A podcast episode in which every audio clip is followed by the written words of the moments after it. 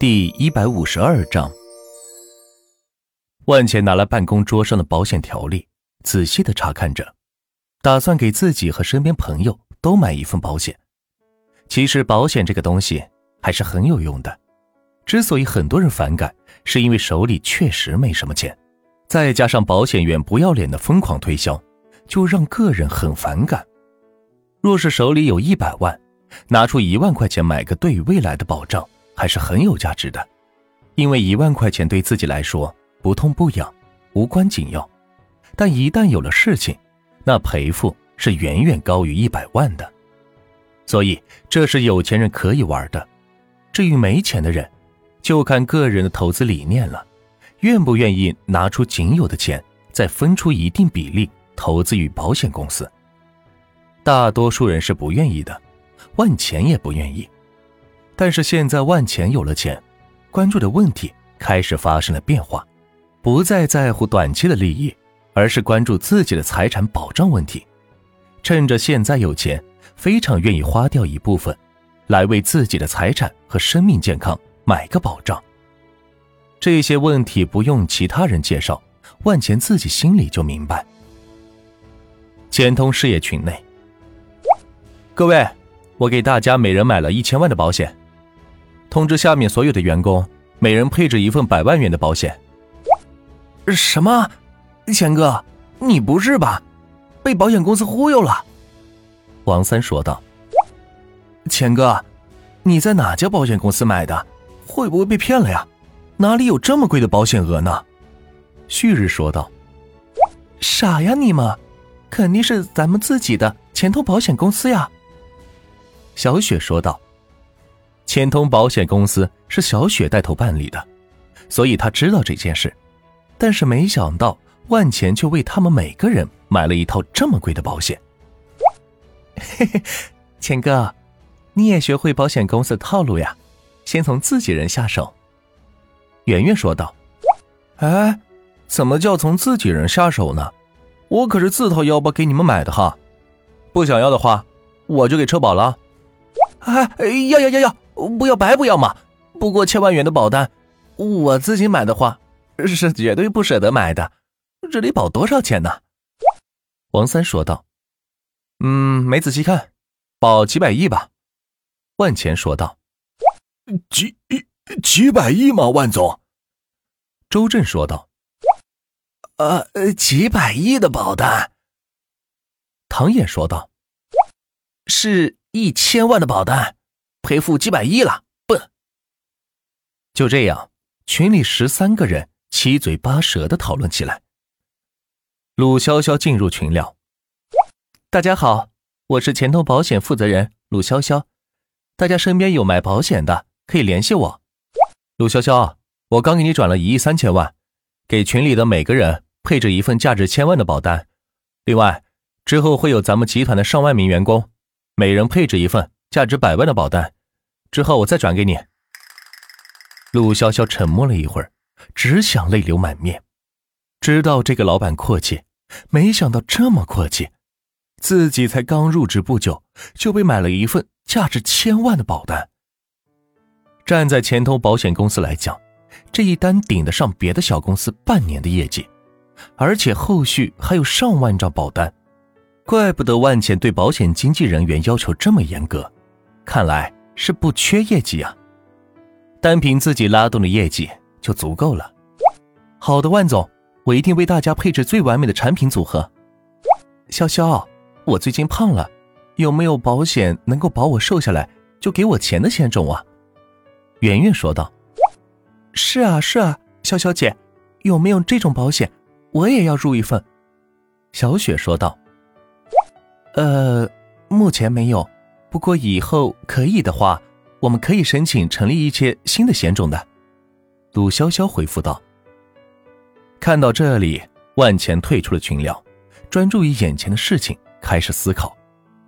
经过刚才鲁潇潇的提醒，他想起来上课时老师讲的，保险公司到了一定级别之后，可以自行创造险种，只要有人买就可以卖。当然。也需要经过保监会审核通过才可以。如果真是这样的话，那以后就有的玩了。倒是可以申请许多险种对外发布。当然，需要在垄断整个保险市场之后再说。那个时候，这钱还不是哗哗哗的赚吗？此时，万钱的手机响了。喂，李芳芳，有什么事吗？万总，刚才有个人说要加盟钱通影院，问加盟费多少。另外，咱们有没有担保企业？后期电影票补贴这块是不是真的？原来是钱通招商部的负责人李芳芳的电话。没想到钱通影院才刚挂出去两天，就有人来咨询加盟了。可是钱通洗车挂出去那么长时间，还没人咨询，不知道是个什么情况。你回复他，加盟费十万，必须打钱通影院的名字，万达集团是我们的担保。好的，万总，我这就回复他。他说可以的话，要在他们县城开到五到八家，专门用来为商场引流用的。哼。这小子还挺精明，这么快就摸索到这个商业模式。行，你去跟他说吧，看他是第一位加盟的，嗯，就给他免加盟费，让他多多的帮咱们宣传宣传就行了。好的，万总，我这就去沟通。其实，钱通集团的实力已经完全超过了万达集团，不过万钱并没有打算将钱通集团给推出去，他喜欢做幕后的大佬。没想到这么快就有人发现了这种商机，加上加盟费，开一个电影院总投资也就在五六十万左右，而这种近乎免费的观影模式，倒是可以为商场引流不少。只要商品价格提升，电影院费用绝对可以自足。前提是有人能够补贴这么大额的票房费用，估计也只有万钱能够做到了。不一会儿，李芳芳打来电话说道。万总，对方同意了，并且已经网签了合同，说看看运营效果怎么样，可以的话给市里的几位朋友也推荐一下。好的，干得不错，继续努力。万钱鼓励道：“成立将近半个月的招商部，终于算是开单了。虽然没有收入，但是也算是一个好的开始。万钱相信以后会越来越好的。”至于钱通洗车店，万钱也是想明白了，之所以没有加盟，是因为市场上的竞争者太多，这样的话，别人没必要花钱来加盟一个高端品牌，所以万钱打算用钱通约车的流量来倒逼这些洗车店的加盟。喂，撒贝，最近钱通约车的运营数据怎么样？万钱给钱通约车的负责人打去电话问道。万总。最近司机稳定在四亿人左右，客户量倒是在不断的新增。不过我觉得咱们的竞争对手似乎也采取了措施了。萨贝监管着后台数据说道：“从昨天开始，司机的增长量开始减缓，甚至有停步不前。目前还不明白是因为什么原因，但是他有种预感，这绝对不是件好事。”今天再关注竞争对手的官方平台时，才发现，对方居然也赫然打出了给司机保底底薪的公告，并且每月是四千元，比万钱给的底薪还要高。萨贝一度觉得这个市场疯了，万钱每月给司机开三千的底薪，一个月固定的成本就要上万亿，而对方开了四千，那成本更是高的吓人。但是还好有一点就是，客户依旧是收费的，并且似乎收费的阶梯是高了一层，也就是说，羊毛出在羊身上，这一部分成本还是由打车人来承担。不过不细心的人是发现不了这种变化的。他们采取了什么举动了？万茜沉稳的问道。面对这样规模的企业，有新的竞争者出现，他们一定不会坐视不管。对于竞争这种事的发生，万茜早有准备，只是没想到会这么快。他们也开启了司机保底的底薪，每月四千，只不过客户打车依旧需要付钱，没有补贴。萨贝将自己得出的结论汇报道。万钱闻言一下子站起身来，没想到竞争对手这么狠，直接将固定成本从零抬到了上万亿，看来。是碰到对手了。自从万钱得了短信的帮助以后，再也没有碰到过对手，这是第一次让他感受到了有些竞争的感觉的公司。看来世界上的有钱人不在少数，只是自己之前涉及的领域太浅而已。